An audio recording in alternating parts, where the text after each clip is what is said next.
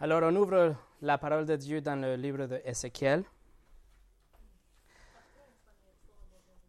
Ézéchiel chapitre 44.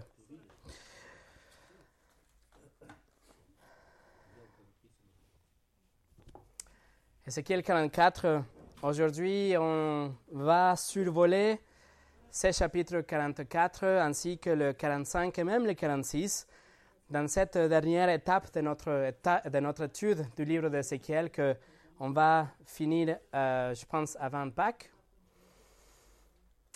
On a vu euh, jusqu'à présent que Dieu a un plan pour l'humanité. Dieu aurait pu mettre fin à toute l'humanité juste les secondes après le péché d'Adam et Ève. Mais plutôt, il a décidé de sauver l'humanité, les pécheurs culpables.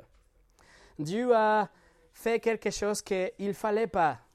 Dieu a décidé de donner son Fils, d'ouvrir la porte pour sauver les gens qui se révèlent contre lui, de le pardonner les péchés et aussi leur donner un nouveau cœur, un cœur qui veut le suivre, le, lui obéir.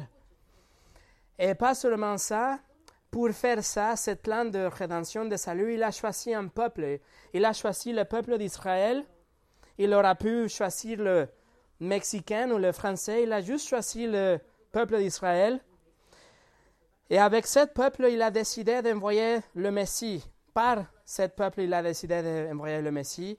Il a promis aussi un royaume à ce peuple dans lequel nous allons aussi faire partie. On va bénéficier de tout cette un royaume qui va durer mille ans à la fin du temps, mais aussi tout de suite après ces mille ans, cet royaume va continuer dans la nouvelle terre et le, le nouveau ciel, la, la nouvelle création. C'est quelque chose que l'Église, nous aujourd'hui, on attend avec impatience, bien sûr.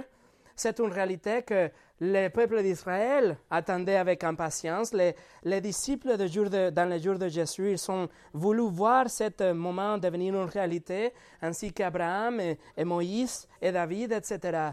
Mais c'est quelque chose qui est promis pour nous dans la Bible et c'est quelque chose qu'on va vivre ensemble. Jusqu'à présent, donc, on a vu toute cette réalité future qu'on attend ainsi qu'une partie fondamentale de ce euh, euh, royaume que c'est le temple. On a vu jusqu'à présent que Ézéchiel fait un tour, il y a un ange qui le guide à travers le temple, le montre les chambres, il montre les dimensions, il montre tous les détails du temple.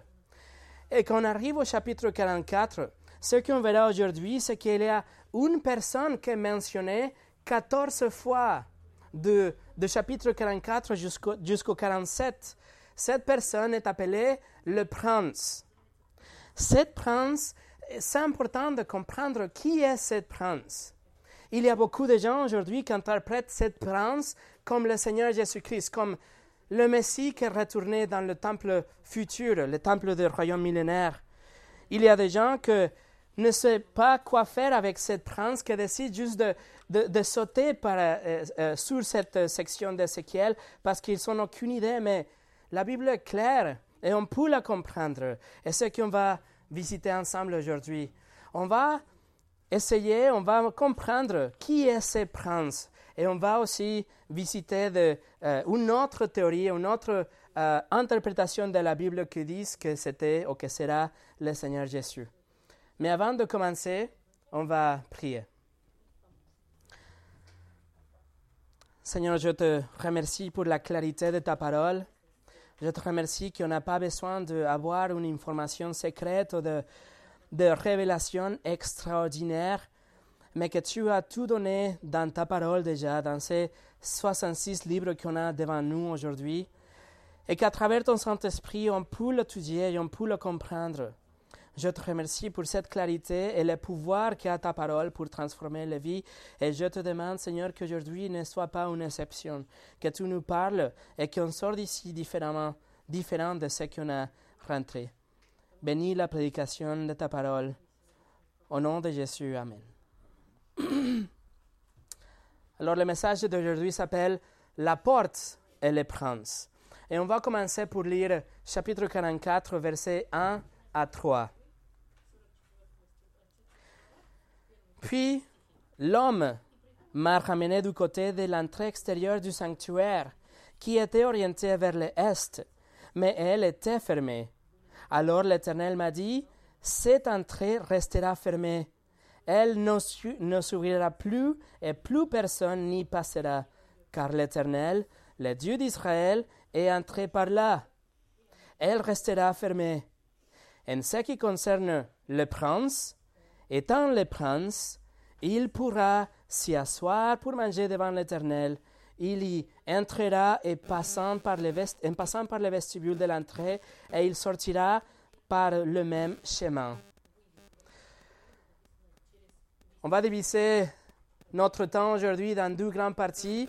La première chose, on verra la porte et après on verra numéro deux, les princes. Alors on voit ici dans ce euh, petit texte euh, qu'on a lu, on voit qu'il y a une porte.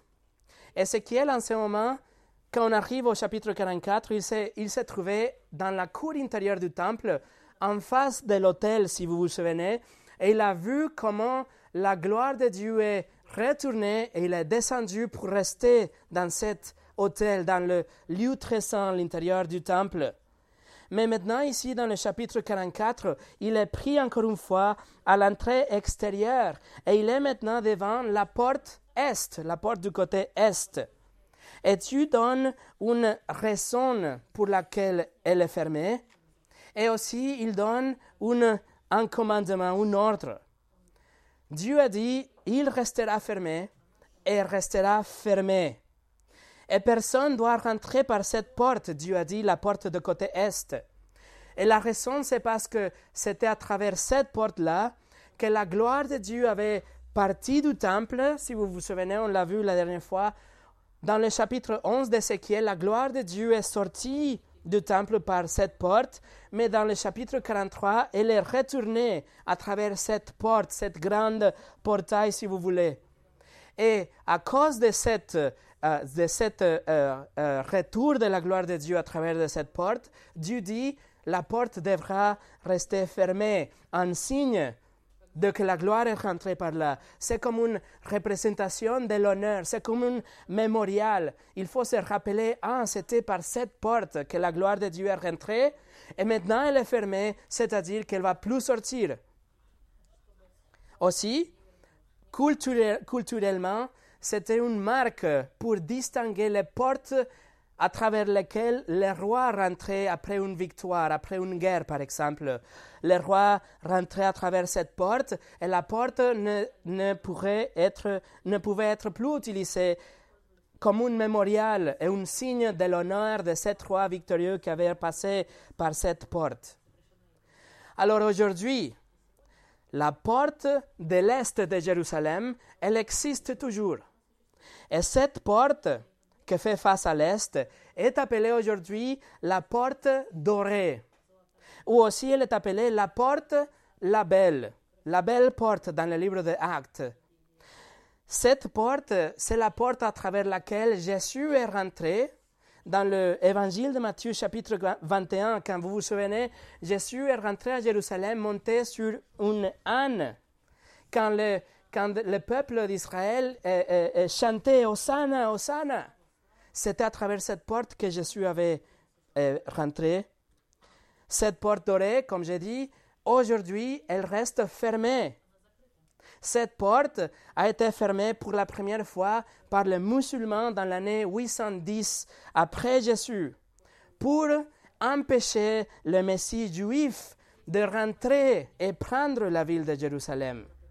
Alors les musulmans, ils ont dit, il faut fermer cette porte parce que les prophéties disent que c'est à travers cette porte que le Messie va retourner. Donc ils ferment. Après, dans l'époque de les croisés, dans l'année 1102, la porte a été réouverte. Mais dans l'année 1540, le sultan de, euh, de, l'Empire ottoman, il, euh, il s'appelait Suleiman le Magnifique, il a refermé la porte, elle a mis cinq mètres de ciment pour que justement les Messies ne puissent pas rentrer à Jérusalem. Comme la porte est fermée aujourd'hui, il y a beaucoup de gens, il y a beaucoup de chrétiens, il y a beaucoup de théologiens même, il y a des commentateurs de la Bible qui disent, regardez, la porte dorée, la porte fermée est la porte d'Ézéchiel. Ils disent que la gloire de Dieu est rentrée dans le temple quand Jésus est rentré dans le temple dans le livre de Matthieu chapitre 21, quand Jésus est retourné à Jérusalem. Ils disent, la gloire de Dieu est rentrée, aujourd'hui la porte est fermée, donc la porte est la porte d'Ézéchiel. Ils disent que la porte est fermée aujourd'hui, mais qu'un jour, le prince dont on parle dans Ézéchiel, le prince va retourner, c'est-à-dire le Seigneur Jésus va revenir et la porte sera ouverte dans la deuxième venue de Jésus. Ils disent, c'est sûr, Jésus est, il est censé de revenir, il va euh, descendre dans le monde des Oliviers selon Zacharie chapitre 14, ça c'est vrai, et puis il va rentrer à Jérusalem à travers cette porte qui est fermée aujourd'hui. Voilà l'interprétation de beaucoup de gens aujourd'hui. Mais cette interprétation est fausse. Et je vous donne cinq raisons. Quatre, pardon. La première raison pour laquelle cette interprétation est fausse. La porte dorée qui existe aujourd'hui, c'est une, euh, une porte vers la ville de Jérusalem. C'est une porte pour rentrer à la ville de Jérusalem. Mais la porte dans le livre d'Ézéchiel, dans le verset 1 du chapitre 44 qu'on a vu, fait référence à l'entrée du sanctuaire du temple. Donc Ézéchiel ne parle pas de la porte de la ville, mais la porte du sanctuaire du temple. Deuxièmement, la porte dorée, ce n'est pas la porte réelle qui était là euh, en Jérusalem quand Jésus est rentré dans l'année 30 après Jésus, oui, c'est le même endroit, c'est euh, euh, la même position, si vous voulez, mais la porte qui existe aujourd'hui a été construite des siècles après Jésus-Christ. En fait, la construction de cette porte qui existe aujourd'hui peut être tracée à l'année 520 après Jésus, construite par l'empereur Justinien le Premier qui a essayé de rebâtir Jérusalem comme elle était à l'époque de Jésus. Et en fait, la porte belle ou la porte dorée originale se trouve en ruine sous la porte d'aujourd'hui. La porte originale était découverte par l'archéologue James Fleming dans l'année 1969. était bien documentée. Donc la porte aujourd'hui n'est pas la porte originale. La porte originale est enterrée. Troisième raison, on sait bien que le temple décrit dans le livre d'Ézéchiel n'est pas le même temple qui existait dans le, euh, le temple de Salomon, les jours de Salomon, les jours de Jésus. La description des temples est complètement différente, les dimensions sont complètement différentes, beaucoup plus grandes. Juste pour vous donner un exemple, la, les portes, euh, euh, le temple d'Ézéchiel a 12 portes, tandis que le temple de Salomon n'a que 8 portes. On parle vraiment d'un autre temple on parle d'une autre porte dorée, d'une autre porte de l'Est, une nouvelle porte qui sera reconstruite dans le royaume millénaire et qui sera fermée après que la gloire de Dieu rentre dans le temple. Mais il y a une quatrième raison, qui c'est la raison la plus importante, je pense. Et ça, on arrive à mon deuxième point, que c'est le prince. On va parler maintenant de cette prince. Regardez le verset 3. En ce qui concerne le prince, étant le prince, il pourra s'y asseoir pour manger devant l'Éternel. Il y entrera en passant par le vestibule de l'entrée et il sortira par le même chemin. Alors, qui est ce prince? Le rabbin, à l'époque de Jésus, les rabbins aujourd'hui interprètent, ils ont compris qu'il qui, fait référence au Messie. Est-ce que c'est vraiment le Seigneur Jésus-Christ, cette prince dont on parle en Ézéchiel? Alors il faut bien comprendre que les Écritures, la Bible, interprètent la Bible. Nous ne pouvons pas prendre quelque chose qu'on voit ou quelque chose qu'on sent, quelque chose qu'on pense, et après aller à la Bible pour justifier ce qu'on pense. Nous ne pouvons pas prendre quelque chose que nous on croit ou une tradition qu'on a vue et après aller la chercher dans la Bible pour essayer de l'adapter à ce que nous on pense ou ce qu'on voit. Ça, c'est quelque chose qu'on appelle de la exégèse, c'est-à-dire arriver euh, arriver au texte avec notre propre idée qu'après on va imposer sur le texte. Ça, c'est dangereux. Parce que si on fait ça, on peut faire que la Bible dise ce que nous on veut qu'elle dise.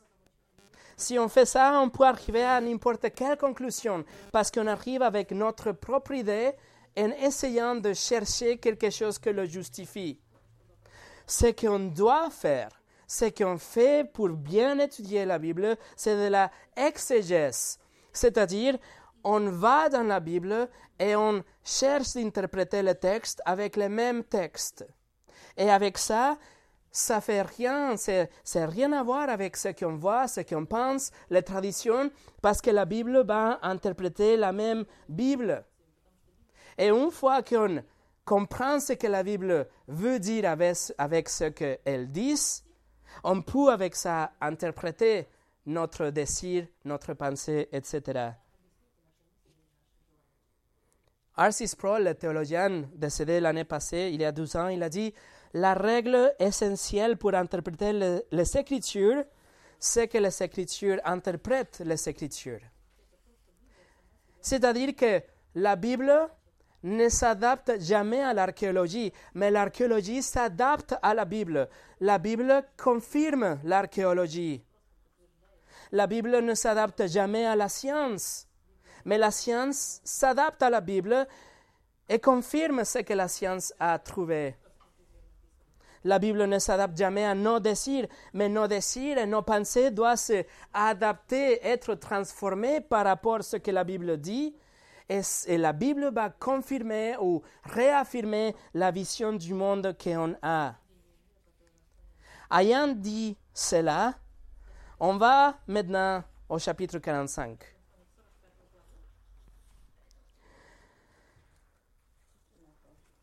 Je vais juste vous dire qu'est-ce qu'elle dit de verset 1 au 6. On a une euh, euh, description détaillée de la répartition de la terre parmi le, le, Lévite, par exemple. Il va, Dieu va diviser la terre, va diviser même la ville pour que chaque euh, tribu a une partie, un morceau pour vivre. Et après, on arrive verset 7. On arrive à cette répartition du terre pour le prince. Regardez versets 7 et 8. Chapitre 45, versets 7 et 8. Pour le prince, vous réserverez un espace de deux côtés de la contribution sainte et de la propriété de la ville. Le long de la contribution sainte et le long de la propriété de la ville, du côté ouest vers l'ouest et du côté est vers l'est, sur une longueur correspondant à l'une des parts depuis la frontière ouest jusqu'à la frontière est. Ce sera la terre, sa propriété en Israël. Ainsi, mes princes n'opprimeront plus mon peuple, mais ils laisseront le pays à la communauté d'Israël d'après ses tribus. Alors le prince, ce fameux prince dont on a parlé dans le chapitre précédent, il va avoir deux sections, une section du côté est et une section du côté euh, ouest, et chaque section correspond à la longueur des autres tribus. Voilà la propriété de cette prince. Alors je me demande, est-ce que cette description, cette, cette répartition de terre, il semble la répartition pour le roi des rois et le seigneur des seigneurs? Est-ce que cette répartition dont on a lu, c'est vraiment la répartition pour le Messie qui est venu établir le royaume sur la terre? Pas du tout. Cela, c'est un prince dont il a deux petits parties de propriété. Mais il y a une autre raison. Du verset 8 jusqu'au verset 20, Dieu parle des autres, euh, des autres princes. Il parle des princes en pluriel. Ces princes sont comme des leaders civils qui vont, qui vont être, si vous voulez, euh, des fonctionnaires pour gouverner les gens pendant ces royaumes millénaires. Et Dieu fait un avertissement, il dit, il ne faut pas qu'il abuse mon peuple comme les autres leaders sont abusés mon peuple avant le royaume. Souvenez-vous que euh, euh, pas tous les juifs qui vont rentrer dans le, euh, dans le royaume millénaire vont croire vraiment nécessairement que Jésus était le Messie. Il y aura des gens qui sont rebelles, qui sont des pécheurs.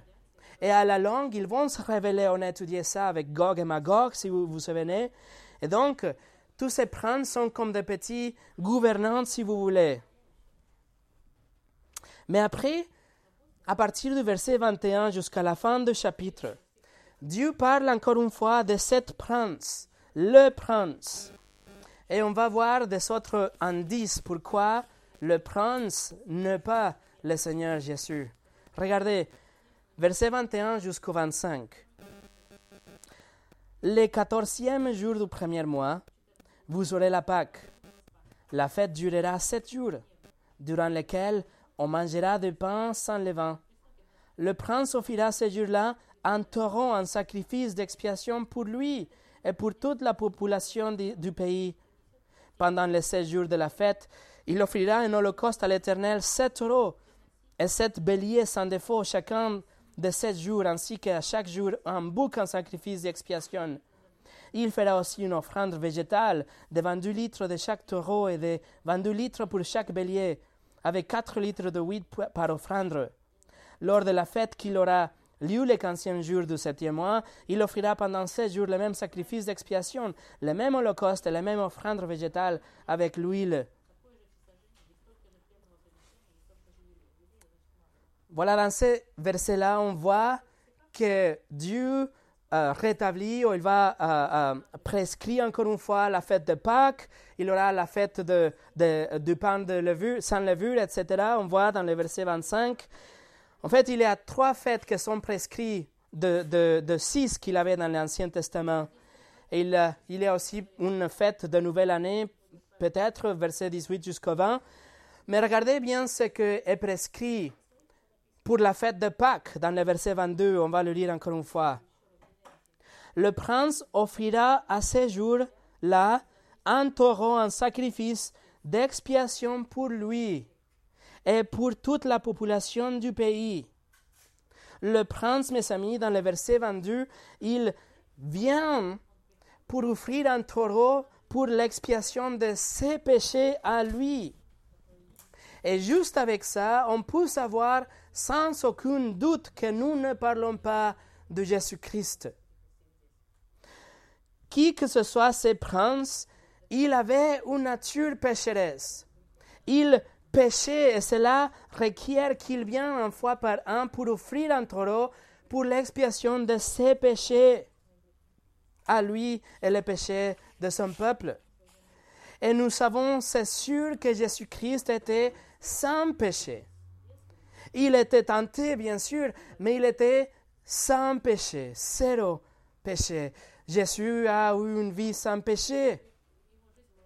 Écoutez ce que la Bible dit par rapport à la vie de Jésus et pourquoi c'est tellement important pour nous aujourd'hui? 2 Corinthiens 5, 21. Celui qui n'a pas connu le péché, Jésus, il a fait devenir péché pour nous, afin qu'en lui nous devenions la justice de Dieu. Jésus n'a connu pas le péché, mais Dieu l'a fait devenir péché pour nous, pour qu'à la fin, en lui, nous devenions, la justice de Dieu. Il prend notre péché, il donne sa justice. Hébreu 4, verset 15 nous dit, nous n'avons pas, en parlant de Jésus bien sûr, nous n'avons pas un grand prêtre incapable de compartir à nos faiblesses. Au contraire, il a été tenté en tout point comme nous, mais sans commettre de péché.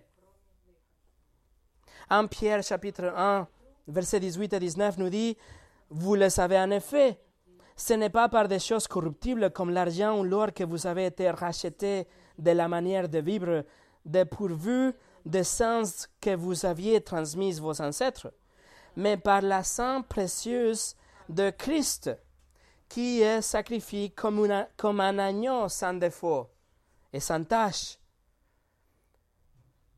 L'agneau qui devait être sacrifié devant l'autel de Dieu devait être sans faute et sans péché, devait être inspecté par le prêtre, qu'elle était parfaite, qu'il n'avait pas de maladie, qu'il n'avait pas de tâches.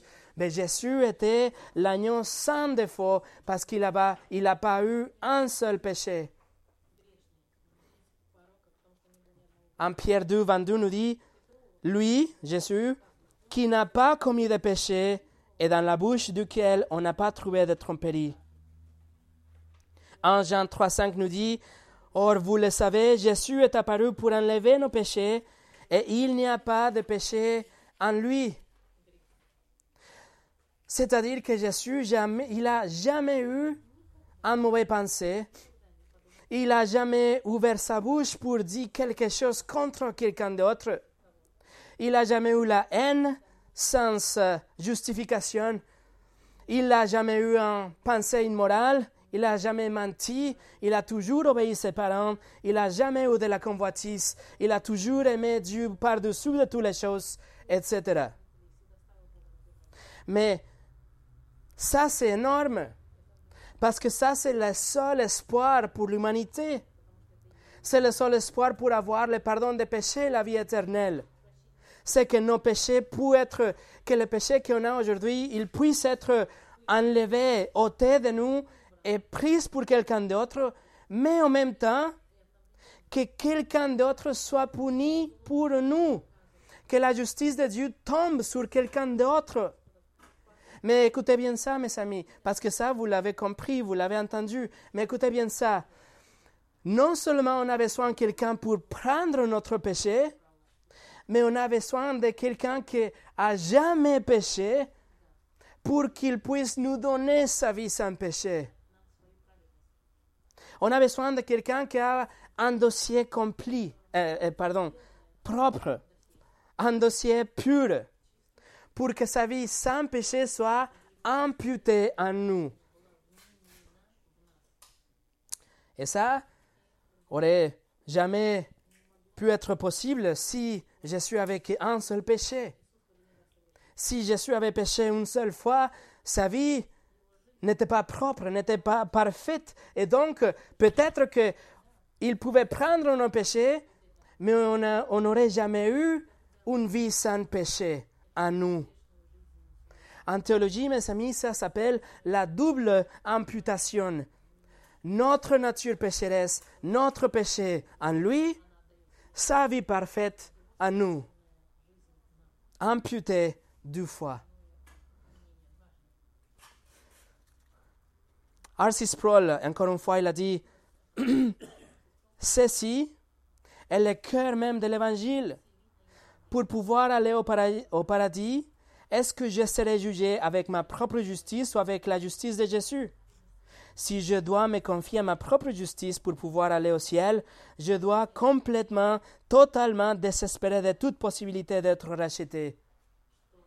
Mais quand nous comprenons que la justice que devient notre qui devient notre par la foi, et la justice parfaite de Christ, alors nous comprenons bien la bonne nouvelle de l'Évangile. Et la bonne nouvelle, elle est glorieuse. La bonne nouvelle, c'est tout simplement cela. Je peux être réconcilié avec Dieu. Je peux être justifié, non sur la base de ce que moi j'accomplis, mais sur la base de ce qui a été accompli par Jésus pour moi. grâce à qui n'a jamais péché, grâce à qui a toujours activement accompli la loi de Dieu, son dossier parfait peut être imputé dans votre vie. Et votre vie avec tous vos péchés peut être imputée en Jésus. Jésus était sans péché, la seule personne sans péché. Et alors, pourquoi il est mort?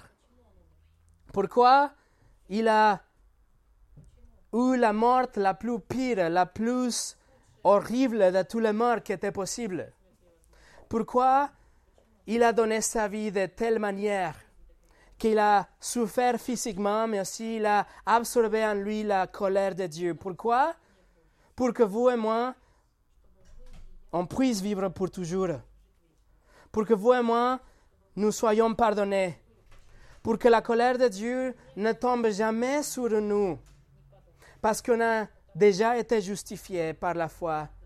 Pour que la colère de Dieu et toutes les gouttes, toutes, la, jusqu'à la dernière goutte de la colère de Dieu, tombent sur le Seigneur Jésus-Christ. Et c'est pour ça, mes amis, écoutez bien, c'est pour ça Bouddha ne peut pas vous sauver. C'est pour ça Mohammed n'a sauvé personne. C'est pour ça la, la mère Thérèse ne peut pas sauver.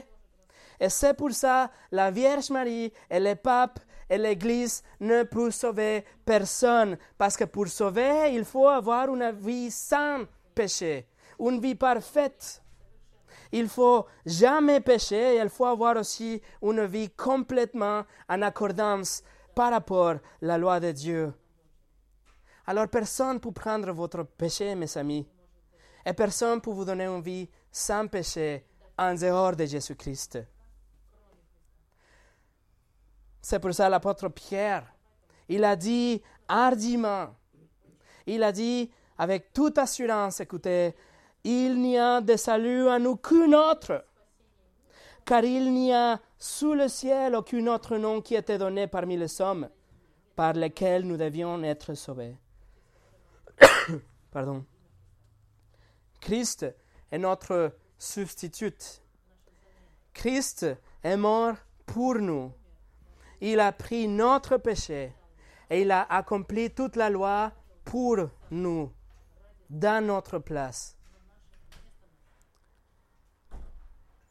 Charles Spurgeon a écrit J'ai toujours considéré avec Luther et Calvin que la somme et la substance de l'Évangile reposent sur ces mots substitution. Jésus-Christ prenant la place de l'homme. Mais le prince dont on parle en Ézéchiel, il doit offrir des sacrifices. Il est un homme qui a une nature pécheresse. Il est un homme qui a désormais péché. Il doit amener un taureau pour être sacrifié pendant la fête de Pâques. Et le verset 23 nous décrit aussi qu'il y a des béliers, qu'il y a des boucs, qu'il y a des graines et de l'huile qui doit être offert. Et donc, avec l'interprétation de la Bible, avec la Bible, nous pouvons conclure alors que le prince n'est pas le Seigneur Jésus, mais il est un homme. Peut-être, sûrement, un homme avec un statut supérieur, par-dessus les autres princes qui étaient comme des chefs civils, par-dessus les autres qui étaient comme des gouvernants. Peut-être le prince, on peut dire, il était ou il sera le premier ministre, si vous voulez, ou le président, avec des autres princes qui servent sous lui, mais le prince même, il est sous le roi des rois et le seigneur des seigneurs, Jésus-Christ lui-même, qui est venu ou qui sera venu pour établir le royaume millénaire. Le prince, c'est un leader, c'est un homme capable de pécher, qui doit offrir des sacrifices à Dieu. Tournez avec moi au chapitre 46 maintenant. Regardez de verset 16 jusqu'au 18. Voici ce que dit le Seigneur l'Éternel. Si le prince fait un cadeau à l'un de ses fils, ce sera son héritage et cela passera à ses enfants. Ce sera leur propriété et cela fera partie intégrale de leur héritage. S'il fait un cadeau pris sur son héritage à l'un de ses serviteurs, ce cadeau lui appartiendra jusqu'à l'année de la liberté. Puis il retournera au prince. Ses fils seuls posséderont son héritage. Le prince n'enlèvera rien à l'héritage du peuple et lui arrachant ses propriétés. Ce qu'il donnera en héritage à ses fils, il le prendra sur ses propres biens, afin que mon peuple ne soit pas éparpillé et ne, ne se retrouve pas privé de sa propriété. Voici un autre indice. Le prince a des enfants. Le prince a la possibilité d'avoir ou de laisser un héritage pour ses enfants, c'est-à-dire que le prince, il va mourir. il va mourir un jour et donc il laisse son héritage à ses enfants. Il laisse son héritage, ses propres biens. Donc, encore une fois, le prince, c'est un homme, juste plus important peut-être que les autres princes, mais c'est un homme. Ce n'est pas le Seigneur Jésus qui a jamais eu de péché. Comme on est déjà dans le chapitre 46, euh, je vous dis juste que ce chapitre contient aussi des prescriptions pour les autres fêtes. Dieu montre comment, de quelle façon il doit venir pour euh, amener les offrandes, comment le peuple il doit se prosterner à l'entrée du temple, comment les gens ils doivent rentrer par le nord et sortir par le sud, ou rentrer par la porte sud et sortir par le nord, etc. Et dans tout ce qu'on a étudié par rapport au temple, mes amis, on trouve vraiment le témoignage que Dieu est un Dieu de l'ordre. Dieu est un Dieu de la beauté, de la révérence. Il prend soin de tous les petits détails. On a déjà lu le plan du temple. Il y a des instructions pour chaque chambre, pour chaque mur, il y a des prescriptions pour les offrandes, comment le prêtre doit s'habiller, comment le leader doit agir, la répartition de la terre, le prince, etc. Et tout ça vise vraiment, il nous montre la sainteté de Dieu, comme les choses de Dieu sont vraiment séparées des choses du monde. Et en voyant, en comprenant cette sainteté de Dieu, on doit voir la gravité de notre péché. Et en comprenant la gravité de notre péché, on doit juste tomber en genoux en remerciant la grâce de Dieu en Christ pour nous sauver, pour prendre nos péchés, pour nous adopter dans sa famille. Mais il y a quelque chose dans le chapitre 46 qui peut nous intriguer. On a lu dans le chapitre 45 aussi, pardon, 44, que la porte de l'Est sera fermée, que personne pour rentrer par la porte de l'Est. Mais regardez le verset 12 du chapitre 46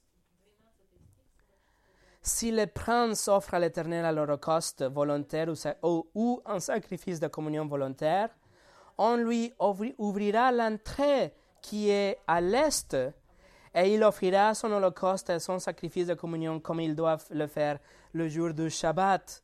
Ensuite, il sortira et l'on fermera la porte après sa sortie. Et si on lit ça, on peut se poser la question comment est-ce qu'il y a une exception pour ce prince? Sûrement, ce n'était pas un homme, peut-être que c'était vraiment le Messie, parce qu'il faut une exception, il ouvre la porte pour qu'il puisse rentrer. Est-ce qu'il était vraiment, ou il sera vraiment un homme normal? Est-ce que sera un homme pécheur? Est-ce que le prince va vraiment utiliser la porte de l'Est? Et la réponse est non. Il n'y a pas d'exception, il n'y a pas de contradiction. Laissez-moi vous expliquer. On va vous laisser votre doigt ici et vous tourner dans le chapitre 44. 44, verset 3. en que qui concerne le prince, étant le prince, il pourra s'y asseoir pour manger devant l'Éternel. Il y entrera en passant par le vestibule de l'entrée et il sortira par le même chemin. Voilà le prince utilise le vestibule, une petite porte à côté de la grande porte, une petite porte qui rentre dans une petite chambre, qui a aussi une autre porte derrière, pour rentrer par, le côté est. Il n'y a pas de contradiction. Et si on regarde encore une fois le chapitre 46, regardez le verset 2 du chapitre 46 le prince viendra de l'extérieur en passant par le vestibule de l'entrée. La parole de Dieu est consistante, il n'y a pas de contradiction, il n'y a pas d'erreur. La parole de Dieu est vraie et parfaite et on peut le faire confiance. Et après, le chapitre 46 continue à parler de l'héritage du prince Ézéchiel va décrire les chambres qui se trouvent au nord dans le euh, verset 19 au 20. Verset 21 jusqu'au 24, il décrit la cour extérieure. Il décrit même les coins de chaque de la cour. Et après, Dieu l'amène à voir le, le, cuisine où le prêtre, ils vont bouillir le sacrifice que les gens amènent. Et avec ça, on peut dire qu'on a fini notre survol à travers 44, 45 et 46. Pour nous préparer pour finir, laissez-moi attirer votre attention au chapitre 44. Chapitre 44, versets 4 et 5. Ensuite, il m'a conduit du côté de l'entrée nord, devant le temple. J'ai regardé et j'ai vu que la gloire de l'Éternel remplissait la maison de l'Éternel. Je suis alors tombé le visage contre terre. L'Éternel m'a dit, Fils de l'homme, fais attention, observe bien de tes yeux, ouvre bien tes oreilles pour écouter tout ce que je te dirai à propos de toutes les prescriptions et de toutes les lois relatives à la maison de l'Éternel. Tu examineras attentivement l'entrée du temple et toutes les issues du sanctuaire. Alors Ézéchiel est là, face à face avec la gloire de Dieu. On peut penser qu'il est quelques mètres de cette manifestation, de cette nuage de, de, lumière, de cet euh, bruit comme, comme, comme des sauts qu'on a vu la dernière fois. Il est quelque part de cette gloire de Dieu. Et la réaction d'Ézéchiel, il est tombé visage contre terre. Il est tombé là devant la gloire. Il était trop. Il a compris qu'il était devant la gloire de Dieu. Et donc il tombe, visage contre terre, de nouveau. Parce qu'il avait déjà tombé par terre. Chapitre 1, chapitre 3, 43 et 44. Ça, c'est la quatrième fois qu'Ézéchiel tombe vis-à-vis une manifestation de la gloire de Dieu. Cette réaction était comment? Abraham, dans le livre de Genèse chapitre 17, il est tombé aussi. Josué, euh, dans, son chapitre 5, Daniel chapitre 8, l'apôtre Jean dans le livre de l'Apocalypse, ils sont tous tombés une fois qu'ils ont vu, qu'ils ont compris qu'ils étaient devant la présence de Dieu Tout-Puissant. Et avec ça, je voudrais vous laisser aujourd'hui avec une remise en cause, quelque chose pour vous faire réfléchir. Est-ce que vous réalisez que chaque fois que vous priez, vous êtes devant le même Dieu d'Ézéchiel? Chaque fois que vous priez, même quand vous dites une petite prière avant le repas, vous êtes en train de parler avec le même Dieu glorieux d'Ézéchiel et d'Abraham et de Daniel et de Jean, etc. La gloire de Dieu est là. Vous parlez avec cet Dieu et la question est, êtes-vous révérente? Vous comprenez ça avec une, Avez-vous un respect? Ou par exemple, quand vous venez ici et quand on chante ensemble, est-ce que vous chantez juste parce que c'est une religion, juste parce que vous, devez chanter, parce que c'est une chose qu'on fait le dimanche. Est-ce que vous vous ennuyez quand votre chanson n'est pas dans la liste qu'on va chanter? Est-ce que vous chantez pour votre propre plaisir? Ou vous avez une révérence, vous comprenez que vous chantez au Dieu d'Ézéchiel. Quand vous ouvrez la parole de Dieu, quand vous ouvrez la Bible Est-ce que c'est juste un livre? Ou est-ce que vous comprenez vraiment que le même Dieu glorieux d'Ézéchiel a donné sa parole et l'est manifestée, gardée, préservée pour nous aujourd'hui dans son livre, dans sa parole? Est-ce que vous, avez de la révérence quand vous lisez, quand vous méditez, quand vous étudiez les Écritures? Comment pouvons-nous pouvons agir d'une façon indifférente, d'une façon égoïste, ou d'une façon négligente quand nous traitons avec le divin, quand on comprend qu'on est en train de parler de Dieu Tout-Puissant. La chanson qu'on a chantée tout à l'heure, Dieu Tout-Puissant, c'est la vérité, mais est-ce que c'est juste une chanson qui est belle? On comprend que c'est Dieu Tout-Puissant, le Dieu d'Ézéchiel. Quand parle du Seigneur Jésus-Christ, quand on parle de son amour, de, du fait qu'il nous sauve par la grâce, est-ce qu'on comprend qu'il a pris notre péché vraiment?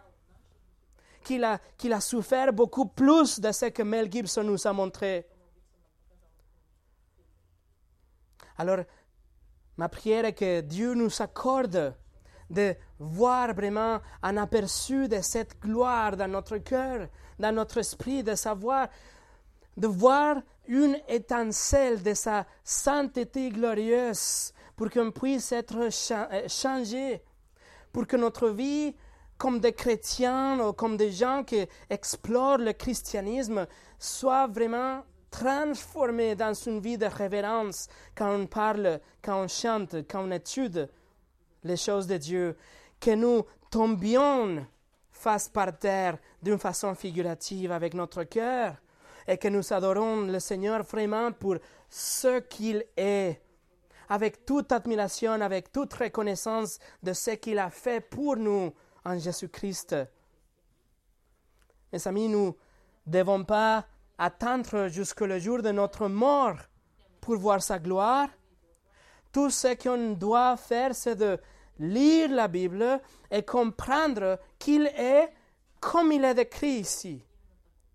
Un, Dieu glorieux, un Dieu tout-puissant, un Dieu trop grand pour être représenté, un Dieu d'amour, mais aussi un Dieu de justice, de colère, et qu'il nous sauve, qu'il nous donne son Fils pour être sauvés. Alors, il faut connaître Dieu aujourd'hui connaissez Jésus-Christ aujourd'hui. Il ne faut pas attendre jusqu'au dimanche prochain pour étudier les choses de Jésus, étudier la Bible, pour lire par rapport à lui. Vous, pouvez lire cinq jours par semaine, même les six, les sixième et les septième. Il ne faut pas attendre sept jours, mes amis. Il faut vous nourrir vous-même. Et quand vous vous nourrissez, comprenez que c'est Dieu, il est en train de vous parler et qu'un jour il va régner, qu'il sera là, le Seigneur Jésus-Christ, dans son royaume millénaire, qu'un jour il va régner par-dessous de tout, par-dessus de tous les prêtres et tous les présidents, et qu'il sera, qu'il est, mais il sera manifesté un jour comme le roi des rois et le Seigneur des seigneurs, notre Sauveur Jésus-Christ. Prions. Seigneur, Merci pour ta parole, Seigneur. Je te prie que cette réalité de la substitution, le fait que tu as accompli et gardé toute la loi pour nous, soit une réalité pour nous et que nous arrivons vraiment à comprendre comment c'est pas seulement quelqu'un qui prend notre péché, mais quelqu'un qui devait nous donner sa justice et sa vie parfaite. Nous te remercions pour ta parole qui nous montre aussi comment tu es saint, comment tu es juste et bon et tu es un mur, mais aussi tu demandes justice et demandes la perfection. Et si on n'est pas parfait, on a un problème. Tu dois nous juger, tu dois punir tous les pécheurs. Tu vas punir le violeur, le terroriste, mais aussi le menteur et le blasphémateur et celui qui pratique la convoitise ou, la luxure, l'adultère avec ses yeux, etc. Mais Seigneur, dans ta bonté, dans ta miséricorde, envoyé ton Fils et il a pris notre péché en lui et oh, on peut être sauvé aujourd'hui, on peut avoir la vie éternelle, pas parce qu'on est bon, mais pas parce qu'il a été tellement bon qu'il n'a jamais péché. Et il a pris tous et chacun de nos péchés sur lui, ainsi que ta colère infinie dans seulement trois heures sur la croix. Je te prie, Seigneur, qu'on arrive à voir ta sainteté dans notre vie quotidienne ne vient pas ici comme une sorte de religion, une sorte d'activité pour le dimanche, mais qu'on vient vraiment nous raconter avec le Dieu de l'univers, Dieu Tout-Puissant, et que cette réalité, cette conviction nous transforme et transforme notre vie en tant que chrétiens, mais aussi que tout sauve à tous ceux qui ne sont pas encore là. Au nom de Jésus. Amen.